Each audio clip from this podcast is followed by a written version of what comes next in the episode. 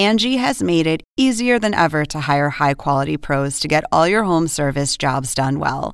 Just bring them your project online or with the Angie app, answer a few questions, and Angie will connect you with local pros who match your specific needs. Or book a service instantly at an upfront price. So join the millions of homeowners who use Angie to care for their homes and get your next home service job done well. Download the free Angie mobile app today or visit Angie.com. That's A N G I.com. Angie has made it easier than ever to hire high quality pros to get all your home service jobs done well. Just bring them your project online or with the Angie app, answer a few questions, and Angie will connect you with local pros who match your specific needs. Or book a service instantly at an upfront price. So join the millions of homeowners who use Angie to care for their homes and get your next home service job done well. Download the free Angie mobile app today or visit Angie.com. That's A N G I.com.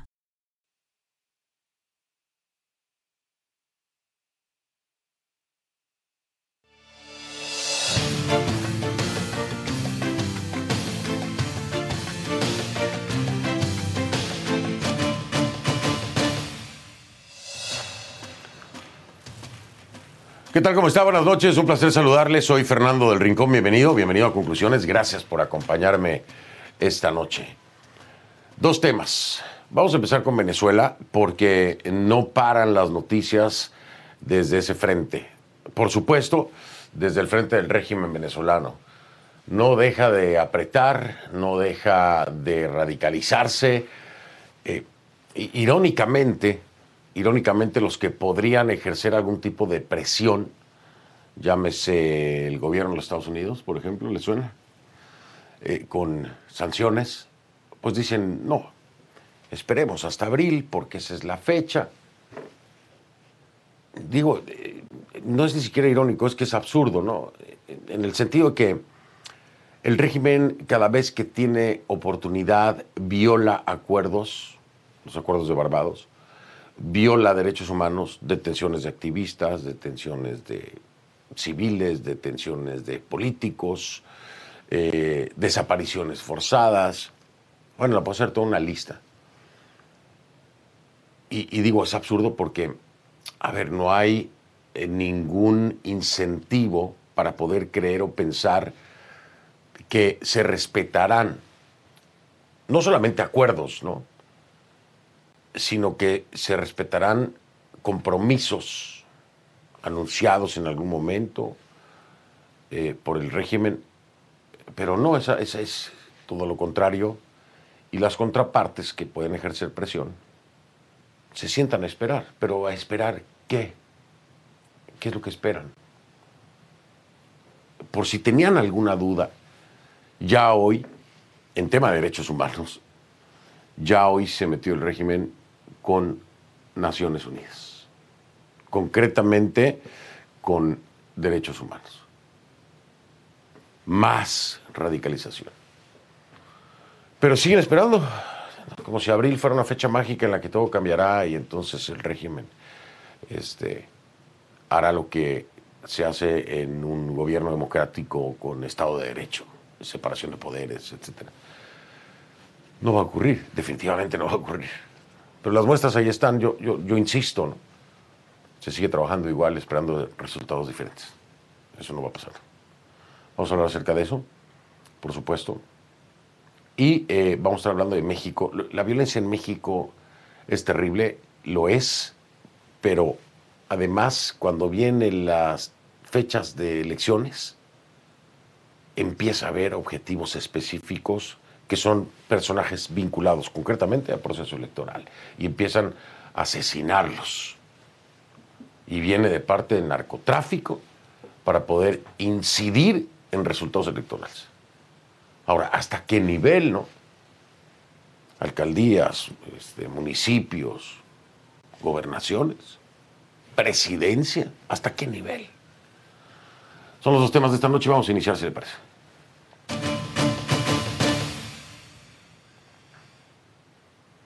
Así le pido que a partir de este momento me acompañe utilizando la etiqueta numeral conclu ONU VZLA. Conclu ONU VZLA es ONU y Venezuela, por supuesto. Esa es la etiqueta, el hashtag COCLUONU Venezuela. Sus comentarios a mi red social X, antes Twitter, arroba esa es la cuenta, arroba en X, F del Rincón en Threads y en Instagram, F del Rincón en Threads y en Instagram. Ya le decía yo que el régimen de Maduro se metió ahora con Naciones Unidas. Por si había duda con el tema de derechos humanos, expulsó el día de hoy al personal de la Oficina del Alto Comisionado de las Naciones Unidas para los Derechos Humanos. ¿Por qué? Porque dicen que desvió su mandato. Y esa puede parecer la noticia, ¿no? Puede ser, esa es la nota, y, y así ha sido reportado a través de diferentes medios a nivel internacional, pero hay que ser claros, esa no es la nota, ¿no? La verdadera noticia y la causa que explica la decisión del régimen es la información. La información que la ONU dio este miércoles sobre Venezuela. Esa es la nota.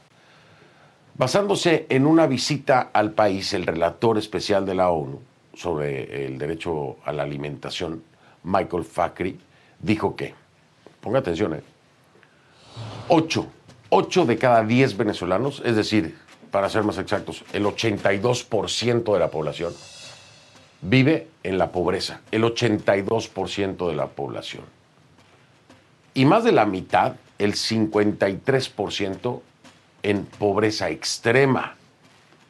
Sí, son las cifras que determinó Naciones Unidas. La ONU sostiene que las sanciones han contribuido, pero también señala que los programas del régimen para atender el hambre como, ¿se acuerdan de las famosas CLAP? Bueno, que es entregar alimentos, ¿no? A bajo precios se han convertido en donaciones caritativas susceptibles al clientelismo político, algo que todos teníamos claro. Y no resuelven, no resuelven las causas del hambre y la desnutrición. Según el, el relator de la ONU, la alta inflación en Venezuela, que cerró en 193% anual el año pasado, aumenta los riesgos de sufrir inseguridad alimentaria, obligando a los venezolanos a reducir el tamaño de las raciones, saltarse algunas comidas y comprar alimentos sin valor nutricional. En pocas palabras, comida chatarra, ¿no? que es para lo que les alcanza a muchos, nada más. La ONU también concluyó que en la Venezuela de Maduro, algunas mujeres se ven obligadas, obligadas a intercambiar sexo por comida. Escuche. So the main challenge with hunger and malnutrition in Venezuela is access to food. There is some food available, Sí hay, comi- sí hay alimentos disponibles. and the several challenges for access are, first and foremost, uh, low income. Este se llama People don't have the economic and financial means to buy food. So I saw the contents of different clap bags. I've been to warehouses. en los almacenes, donde los almacenes, ¿no? They provide energy, Ellos dan energía, o sea, son alimentos que son energéticos, but they're highly processed. Son altamente procesados. It's heavy on carbohydrates. Tienen mucho carbohidrato, maybe some protein. algo de proteínas, sí, bien. Maybe they're sometimes supplemented with fruits and vegetables through local projects. Eh, vienen con- From what I could see, de lo que yo pude and talking to observar, y nutritionists hablando con- in Venezuela, y hablando con nutricionistas de Venezuela, it doesn't really provide any nutritional valor value nutricional especial, beyond just providing dar esencialmente energy. Por eso, por eso es que se llega a la decisión anunciada el día de hoy, por todo esto que acaba usted de ver. Sí, ese es el desvío según el régimen de la misión, que no es ningún desvío. El tema alimentario es también un derecho humano. Por eso, por eso que le acabo de mostrar, es que se llega a esta decisión anunciada hoy. Esa es la nota. Sí. Canciller Iván Gil, eh, eh, pues suspende las actividades de la Oficina Técnica de Asesoría del Alto Comisionado de las Naciones Unidas para los Derechos Humanos. Y entonces es cuando se da un plazo de 72 horas para que el personal adscrito abandone el país. Escuche. La República Bolivariana de Venezuela anuncia su decisión de suspender las actividades de la Oficina Técnica de Asesoría del Alto Comisionado de Naciones Unidas para los Derechos Humanos en Venezuela y realizar una revisión integral de los términos de cooperación técnica descritos en la Carta de Entendimiento firmada con dicha oficina en los próximos 30 días. Razón por lo cual solicita que el personal adscrito a esta oficina abandone el país en las siguientes 72 horas hasta tanto rectifiquen públicamente ante la comunidad internacional su actitud colonialista, abusiva y violadora de la Carta de las Naciones Unidas. La vocera de la Oficina de la ONU para los Derechos Humanos respondió a estos eh, comentarios. Eh, se los, bueno, se los solicitamos, ¿no? Para que nos respondiera. ¿Qué fue lo que dijo? Abro comillas. Lamentamos este anuncio y estamos evaluando los siguientes pasos a seguir. Continuamos conversando con las autoridades y otros actores. Y agregó, nuestros principios rectores han sido y seguirán siendo la promoción y la protección de los derechos humanos de los venezolanos y las venezolanas. Cierro comillas. La oposición, la oposición que está agrupada en la Plataforma Unitaria Democrática, también expresó su rechazo. El bloque dijo que la medida, abro comillas, ratifica el carácter totalitario del régimen, quien no quiere la presencia activa de la comunidad internacional como testigos de las permanentes violaciones de los derechos humanos en Venezuela. Cierro comillas. Y tampoco, tampoco se quedó callada la candidata de la oposición a la presidencia de Venezuela, María Corina Machado. Volvió a denunciar este jueves la desaparición forzada de militantes de su partido Vente Venezuela y pidió la liberación de la activista Rocío San Miguel, señalando que el régimen, hablando de derechos humanos, les ha violado todos sus derechos. Así que bueno, ahí está, en un contexto mucho más amplio y desde otro frente, porque normalmente aquí se confunde mucho cuando se habla de derechos humanos, ¿no?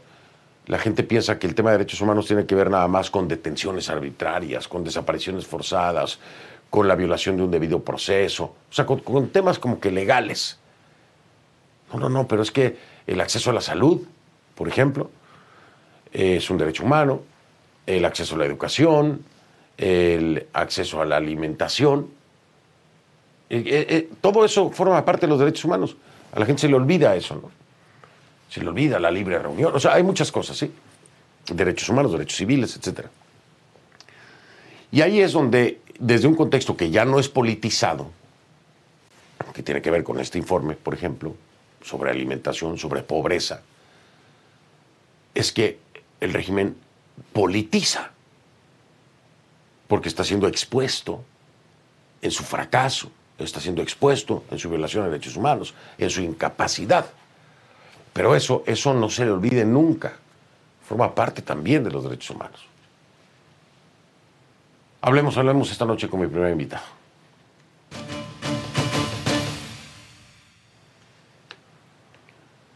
Le doy la bienvenida a Oscar Murillo, coordinador general de Provea. Provea es una organización no gubernamental independiente venezolana dedicada a analizar la situación de los derechos humanos en Venezuela. Oscar, bienvenido. Oye, tremendo golpe, tremenda radicalización, eh, ya meterse eh, con, vaya, la oficina eh, de Naciones Unidas encargada de derechos humanos, la misión en Venezuela, pues lo deja todo claro, ¿no, Oscar? Fernando, buenas noches a ti y como le decía a los productores de tu programa, es muy importante este espacio que no brindan a Provea, ni a mi persona. Es un espacio para visibilizar un estado de arbitrariedad y de abusos cometidos en los últimos días que pareciera eh, estar, ¿no? Este, estamos en una espiral de abusos que se han incrementado en un contexto preelectoral. Y la noticia de hoy de la expulsión eh, del equipo técnico de la Oficina del Alto Comisionado de los Derechos Humanos de las Naciones Unidas es un golpe para las víctimas, es decir, eh, hoy los venezolanos eh, no van a contar con la única oficina, el único sitio donde podían ir y ser atendidos como víctimas y no victimarios. Eh, esto es un, es un agravamiento más de lo que hemos venido denunciando en, en las últimas horas, pero que no se corresponde y está mucho, muy lejos de la verdad en lo que son los argumentos para expulsar y para tomar esta medida radical del gobierno contra la oficina técnica que se instauró en el año 2019. Fue uno de los logros, digamos, aplaudidos en ese entonces por la alta comisionada Michelle Bachelet, pero que es una oficina que ha tenido muy bajo perfil. Es una oficina que ha trabajado con muchas restricciones, tomando en cuenta que se trata de un acuerdo entre el Estado venezolano y eh, esta oficina de, de, Naciones Unidas. Pero es un equipo muy comprometido con profesionales que han recorrido el país. Yo vengo de la, del interior del país, eh, no, no, no, soy de Caracas, estoy asumiendo esta, esta labor de Provea eh, recientemente y te puedo decir de la importancia que, por ejemplo, dirigentes sindicales, eh, trabajadores de la salud, de los gremios de enfermería, de educadores, que tienen reuniones con estos equipos, pero ellos con muy bajo perfil, bueno, buscaban la manera de escalar hacia algunas instituciones del Estado y dar respuestas.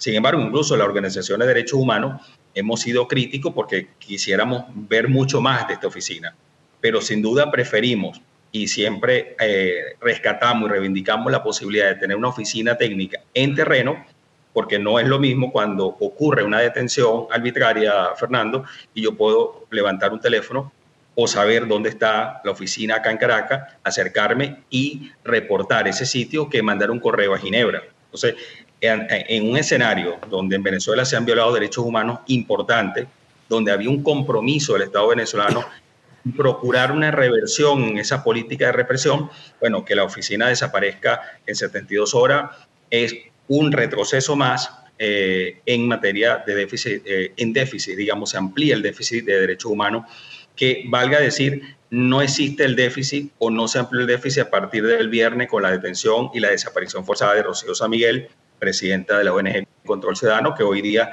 está acusado, está acusada de, de, de conspirar. Eh, en planes, supuestos planes de magnicidio. En Venezuela existe un déficit de derechos humanos bien grande y esto tiene dos razones de origen. Por un lado, el carácter arbitrario, autoritario del gobierno, su naturaleza y vocación autoritaria. Eh, esto claramente porque no hay una separación de poderes, el poder judicial no es autónomo, etcétera. Y en parte porque el sistema de justicia no se activa. Y cuando no se activa, por supuesto, el poder del Estado, que naturalmente está concebido para defender eh, y proteger los derechos y las libertades en democracia, hoy día vemos que el poder del Estado se está utilizando para, para ampliar la impunidad en Venezuela y para violar derechos. Por lo tanto, es una noticia eh, muy grave, muy preocupante y, como he dicho, pues un retroceso más en el, en el déficit que ya se tenía en materia de derechos humanos y que eh, no es una mala noticia para una organización de derechos humanos como PROEA, constituida del año 1988 y que tiene una credibilidad importante en el país fuera. Es una noticia que vulnera los derechos de la población. Lo, estamos en un estado de desprotección mayor con la salida del equipo técnico del alto comisionado de Naciones Unidas. Sí, cuando mencionas el tema de un sistema de justicia, ojalá, ojalá existiera un sistema de justicia, no existe. Déjame marcar pausa, Oscar, regreso, porque quiero eh, que vayamos de lo general que acabamos de escuchar a lo particular. La cantidad de mentiras, porque lo son, mentiras, que el fiscal del régimen, Tarek William Saab, eh, dijo sobre precisamente violaciones a derechos humanos en el caso de Rocío San Miguel, es importante desmenuzarlo. Y me gustaría hacerlo contigo. Al regresar, si te parece, lo repasamos para que podamos puntualizar, ¿no? Todo lo que se dijo que no es así. Y como sí se violaron muchos derechos, como de muchas otras personas. Pero eh, tomemos el de Rocío San Miguel de ejemplo. Regreso entonces en un momento. Estoy con Oscar Murillo, coordinador general de Provea. Ya vengo.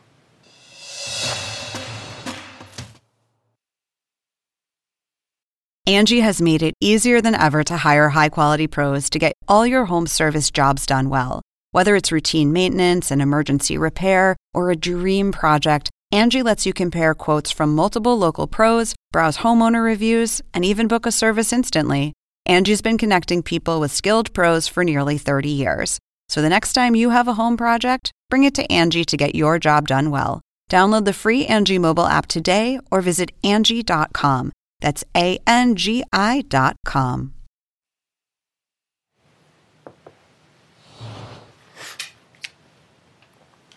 Fíjese, fíjese cómo son las cosas. Esta semana, esta semana la ONU, la OEA y la CIDH, las tres, abogaron por la elección de la nueva fiscal general de Colombia, en reemplazo de Francisco Barbosa, que estuvo aquí conmigo, a quien entrevisté, y hablábamos de este pro problema de la terna y que todavía no se lograba escoger a ninguna de las tres como la suplente, ¿no?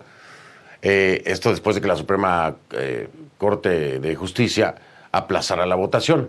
Bueno, entonces vienen los pronunciamientos de Petro, que desataron críticas porque muchos las consideraron como presiones inaceptables. Ahí está, por ejemplo, Vicky Dávila, ¿no? Mi colega, mi querida colega. Sin embargo, el presidente Gustavo Petro salió en defensa de los organismos y dijo en su cuenta de X, escuche, escuche con atención, por favor, dijo que todos los que excluyen a la CIDH y a la ONU de sus países no solo lo hacen porque no quieren saber de derecho internacional humanitario, sino porque desencadenan dictaduras y genocidios. Y aseguró, son los Videla, Netanyahu y Pinochet de hoy, son los aprendices de Hitler. Esto es lo que dice Gustavo Petro. Todo esto alrededor del tema de la elección de la nueva fiscal, ¿verdad? Pero cuando yo veo este, este tuit o mensaje en X, le digo a mi equipo de producción, les digo, oigan, esto es una joya, porque si usted veía el chavo del 8, es un como sin querer queriendo. sí, sí, digo, sin querer queriendo, le acaba de dar un mazazo en la cabeza a Maduro. ¿Por qué? Porque lo que dice es exactamente lo que ha hecho el régimen. Claro, Petro no se lo aventó al régimen de Maduro.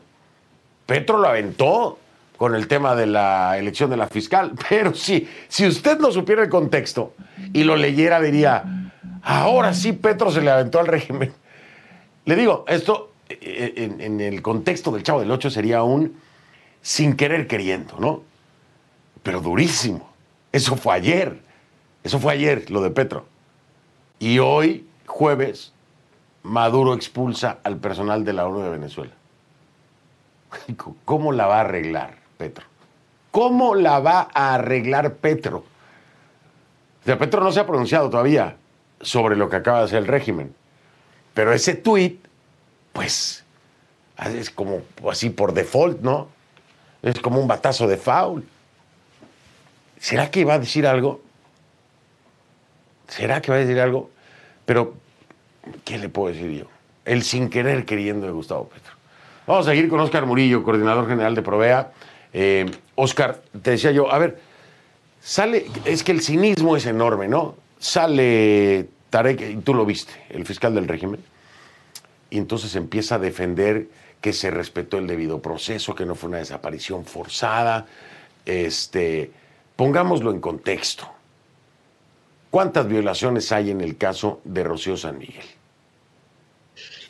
Sí, eh, voy a referirme, Fernando, al artículo 2 de la Convención Interamericana sobre desapariciones, de desapariciones de personas, ¿no? Y se establecen cuatro elementos para hablar de una desaparición este, de una persona, ¿no? En primer lugar, eh, la persona es privada de libertad por agentes del gobierno o personas que se identifican con, eh, con el organismo público. En segundo lugar, las autoridades se niegan a reconocer dicha captura. En tercer elemento es que no dan información sobre el paradero de esta persona y no se habla del sitio de reclusión. Cuatro elementos iniciales que nunca se cumplieron desde el día viernes 9 de febrero hasta el día lunes, cuando finalmente el fiscal eh, Tarek Tarek William Sack, habla de que Rocío San Miguel, la activista y defensora de derechos humanos venezolana, está en poder del Estado. Pero lo único que habla es que confirma que está en poder de las autoridades, pero no habla de qué organismo de seguridad se la llevó, no identifica cuál es el tribunal que dictaminó tal o cual orden, este, y tampoco habla del paradero. Por lo tanto, extendió la angustia de sus familiares, de paso se llevan presos a sus familiares. Es decir, hasta el día viernes 9 de febrero, Fernando, hay un déficit importante en materia de derechos humanos, que tú lo referiste al inicio del programa. El tema de la alimentación, la precariedad del sector de salud público, y yo que vengo de las universidades, la negación al acceso a una educación universitaria de calidad, porque no hay, la, mayoría, la inmensa mayoría de los venezolanos, de la familia venezolana, no pueden pagar una universidad de matrícula privada de calidad en Venezuela. Y si se van para el sector público, pues vamos a conseguir universidades que están en muy mal estado. Entonces, todos estos elementos que te estoy comentando, ninguno se cumplieron a pesar del, comentario que hice SAC, y lo estoy refiriendo, refiriéndome exactamente al artículo 2, que es una convención que firmó el Estado venezolano desde el año, este, desde el año 1998. Es decir, que es una convención que tiene eh, además un paralelo importante con lo que es la misma convención de, de Naciones Unidas. Entonces estamos hablando de un entramado de abusos y de arbitrariedades desde el primer minuto en que se detiene a Rocío San Miguel. Ahora bien, una reflexión que hacemos en Provea y también en el mundo y en, de las organizaciones de derechos humanos que han movido en Venezuela. Esto le pasa a Rocío San Miguel, que es beneficiaria de medidas de protección de la Comisión Interamericana de Derechos Humanos, porque en algún momento esta comisión dictaminó y corroboró que Rocío San Miguel como activista era objeto de hostigamiento y de amenazas que podían atentar contra su integridad física. Estamos hablando de una persona que tiene una notoriedad importante y reconocimiento nacional e internacional. ¿Qué queda del resto de la población? ¿Qué ocurre cuando eh, Un, muchacho es detenido en cualquier barrio y comunidad de Venezuela? Por eso es que la desaparición forzada, eh, eh, Fernando, eh, y eso está contemplado en, los estamentos en los instrumentos legales de protección internacional de derechos humanos, es un instrumento de terror. Por eso es que hay total prohibición de que esto exista. Por lo tanto, la desaparición forzada, que entiendo que el concepto eh, le molesta al gobierno, y es una de las razones por la cual hoy toman este, represalias contra el equipo de Naciones Unidas en Venezuela, bueno, es un delito de derecho internacional, sin duda que lo configura y no importa si se da en cuántos días. Estos cuatro elementos, ninguno se cumplieron, por más allá de lo que diga el fiscal. Y una cosa que nos preocupa además eh, gravemente es que no solamente que cometen el delito, que además está demostrado en los hechos porque la Comisión Interamericana de Derechos Humanos se pronunció. Las Naciones Unidas también están velando por la integridad física de la persona y dicen dónde está Rocío San Miguel? Esa es la pregunta que hace Naciones Unidas. La Comisión Interamericana va un poco más allá y lo califica como una desaparición forzada. Pero en el caso... Claro, pero es que... Eh, hablando, sí. Sí, no, adelante, adelante, para cerrar, Oscar, adelante. Sí, no, eh, te, comentaba justamente el tema de ayer, eh, la declaración del fiscal, que va en contra de la Organización de Derechos Humanos. ¿Qué puede hacer una organización con la tradición eh, y la credibilidad que tiene Provee en el país desde el año 1988. Va a callar ante un abuso, ante una arbitrariedad de este tipo. ¿Qué quiere el fiscal, qué quiere el gobierno que además de cometer delitos la gente no hable de eso? Hay que, el repudio está afuera, el repudio está en la calle, porque aunque no conozcan a Rocío San Miguel, gente que no tiene nada que ver con el mundo y el universo de los derechos humanos, que no tiene que ver tampoco con el debate político, en las fruterías, en las verdurerías, se habla del tema como un repudio. Yo, yo lo he dicho abiertamente, creo que la inmensa mayoría de los venezolanos no está de acuerdo con estos abusos y los repudia y los rechaza. No, pero el problema es este, eh, claro, nadie espera que alguien este, se quede callado, ¿no? Eh, que provea, estás aquí hablando con nosotros, pero son pocos los que tienen la valentía de hacerlo. Mira, yo no voy a decir nombres ni de qué frente, Hemos hecho varias llamadas para hablar con muchas personas que podrían dar información este, y nos han pedido esperar porque tienen miedo o porque los han amenazado o porque los tienen en una lista.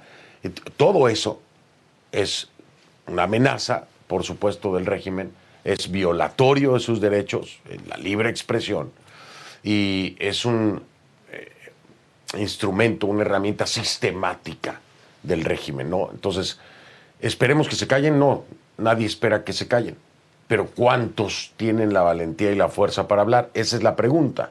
Al menos quedan algunos como ustedes y lo apreciamos y aplaudimos. Así que, Oscar, mil gracias. Eh, te mando abrazo, estamos en contacto, por supuesto. Me tengo que despedir, voy a pasar al tema, al tema también bastante complejo de México. Un abrazo y gracias, Oscar. Muchas gracias, Fernando. Buenas noches, Oscar Murillo, es el coordinador general de Provea. Hago una pausa, regreso, le digo, vamos a hablar de México, la violencia, violencia electoral, concretamente.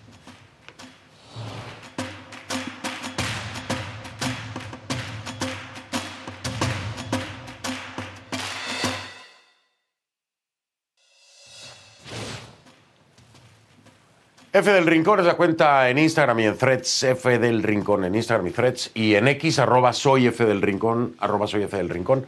Ahí los veo y los leo. Gracias.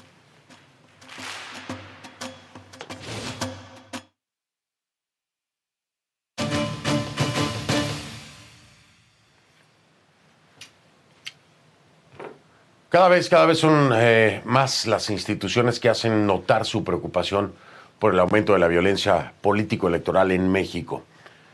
De los últimos en sumarse ha sido Citibanamex, Citibanamex eh, uno de los bancos pues, más grandes del país. ¿no? La institución llamó la atención sobre la presencia cada vez mayor del crimen organizado en procesos electorales, indicando que según el Índice Global de Crimen Organizado 2023, México ocupa la tercera posición de 193 países, la tercera posición. ¿sí? La tercera.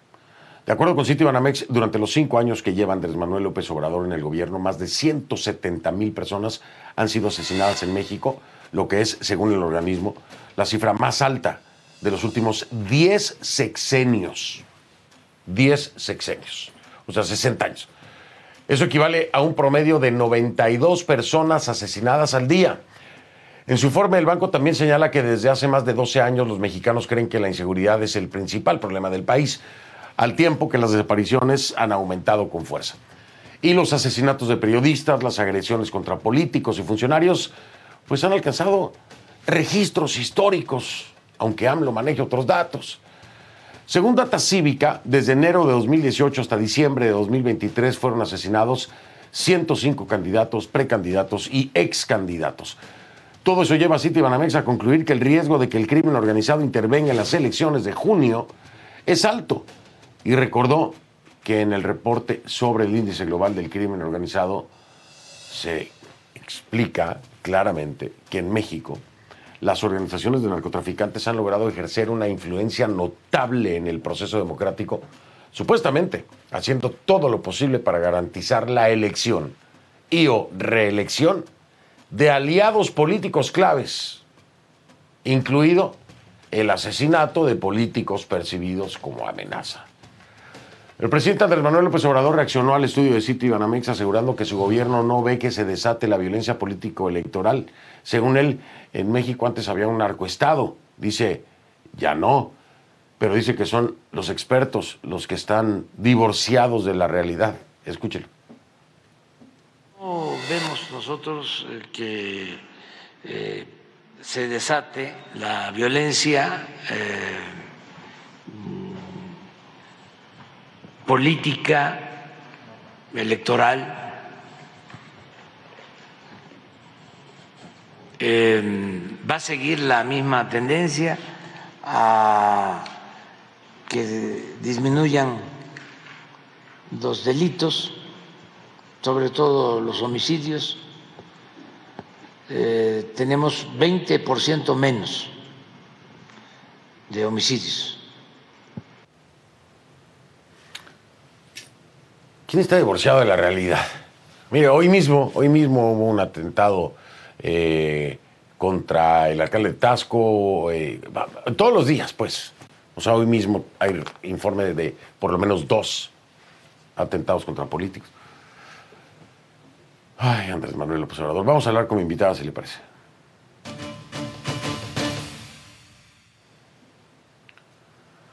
Le doy la bienvenida a Raquel López Portillo, analista internacional y asociada del Consejo Mexicano de Asuntos Internacionales, además columnista del diario El Universal y la plataforma digital Opinión 51.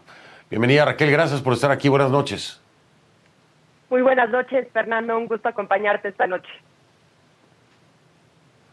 Igualmente, eh, a ver, la, retórica de Manuel es una cosa. Los números, Raquel, son otros completamente, ¿no? Y, y, esos son los hechos, esa es la realidad, no la narrativa, no la retórica. Estas cifras no solamente se encuentran en estudios independientes, sino que también se encuentran dentro de la estructura gubernamental. Esto es innegable, Raquel.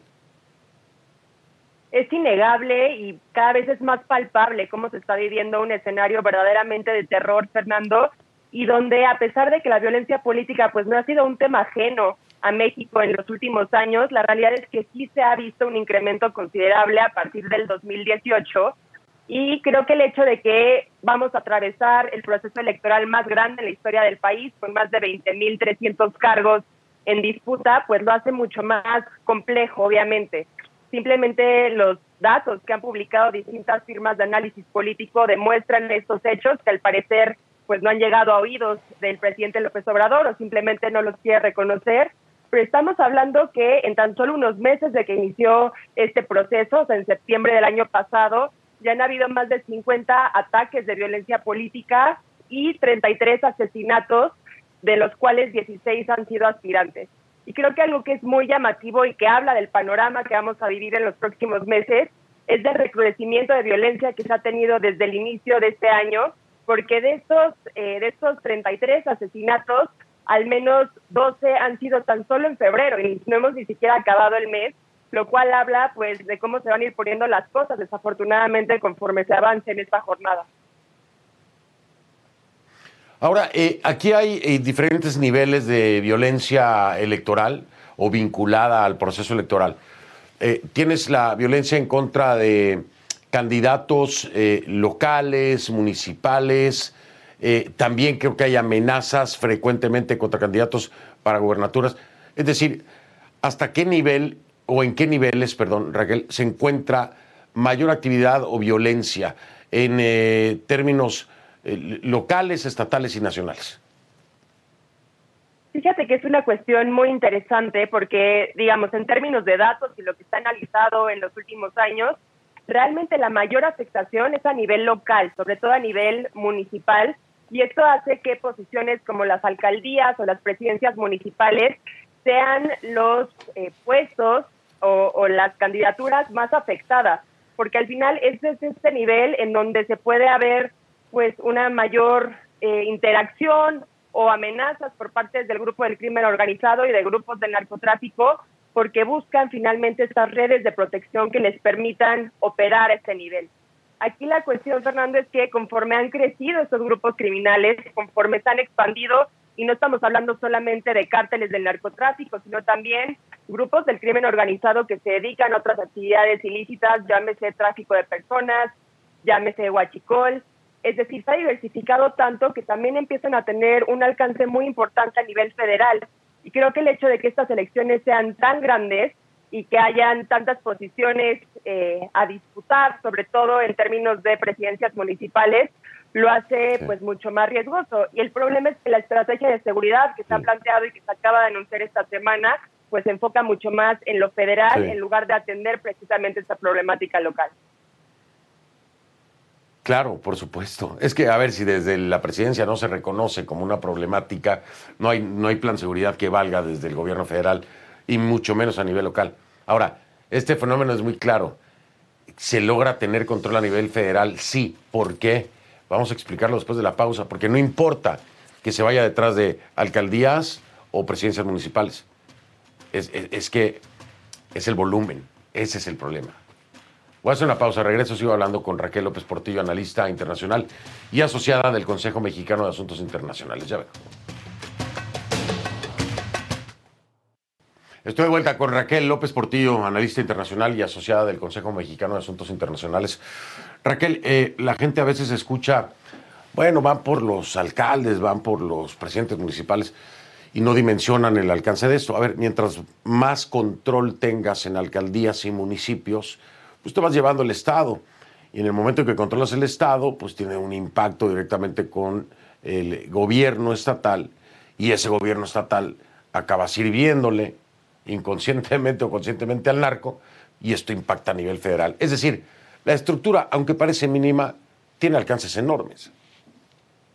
Tiene alcances enormes y creo que es lo que no se ha acabado de dimensionar. Al final no estamos hablando únicamente de estados o municipios en donde hay una importante incidencia delictiva, sino también de rutas, de acuerdos y de nuevas modalidades que han obtenido los grupos criminales para poder operar con esa impunidad.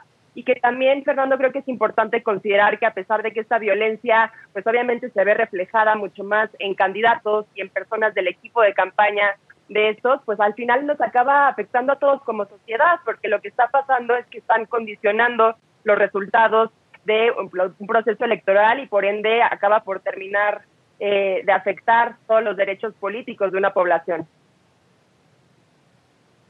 Sí, no solamente el tema de derechos políticos, sino la operación y el crecimiento del narcotráfico, dependiendo de qué tanto pueda influir. Ahora, mi, mi pregunta es, Raquel, ¿qué tanto esto es un tema que busca controlar el Estado o que busca voltar hacia otro lado?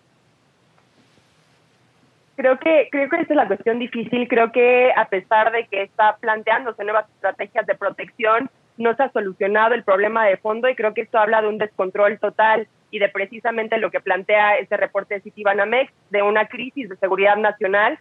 Y creo que en este sentido habría que empezar a plantear cuáles son las posibles soluciones. Por un lado, ahorita el principal debate es si se deben anular o no elecciones o casillas en donde se demuestre una intervención del crimen organizado, porque por una parte no hacerlo implica pues básicamente dar entrada, ¿no? Bajo esta estrategia de abrazos y no balazos, dar entrada a que esto siga ocurriendo, pero por otro lado, si se anulan, además de pues irrumpir en este ejercicio de derechos políticos, también no queda claro si es un incentivo suficiente para hacer que el crimen organizado deje de intervenir. Entonces creo que esto pone un predicamento muy importante a las autoridades electorales, que además, hay cabe destacar, que seguirán siendo pues un blanco de la administración de López Obrador, simplemente ahorita con el hecho de que ellos se encarguen de la estrategia de seguridad de los candidatos, pues también les ponen una posición difícil en un momento en el que los organismos autónomos pues se encuentran sumamente endebles en el país.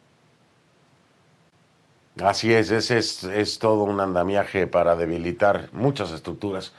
Raquel, ha sido un gusto. Eh, gracias por acompañarme. Espero verte más seguido aquí en el programa. Eh, es Raquel López Portillo, analista internacional, asociada del Consejo eh, Mexicano de Asuntos Internacionales, además de columnista del diario El Universal y la plataforma eh, digital Opinión 51. Raquel, gracias, buenas noches. Gracias, Fernando. Saludos a ti y a tu auditorio. Igualmente para ti. Regreso en un momento.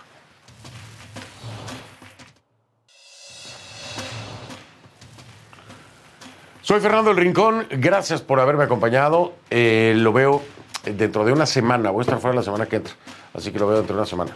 Gracias, pásenla.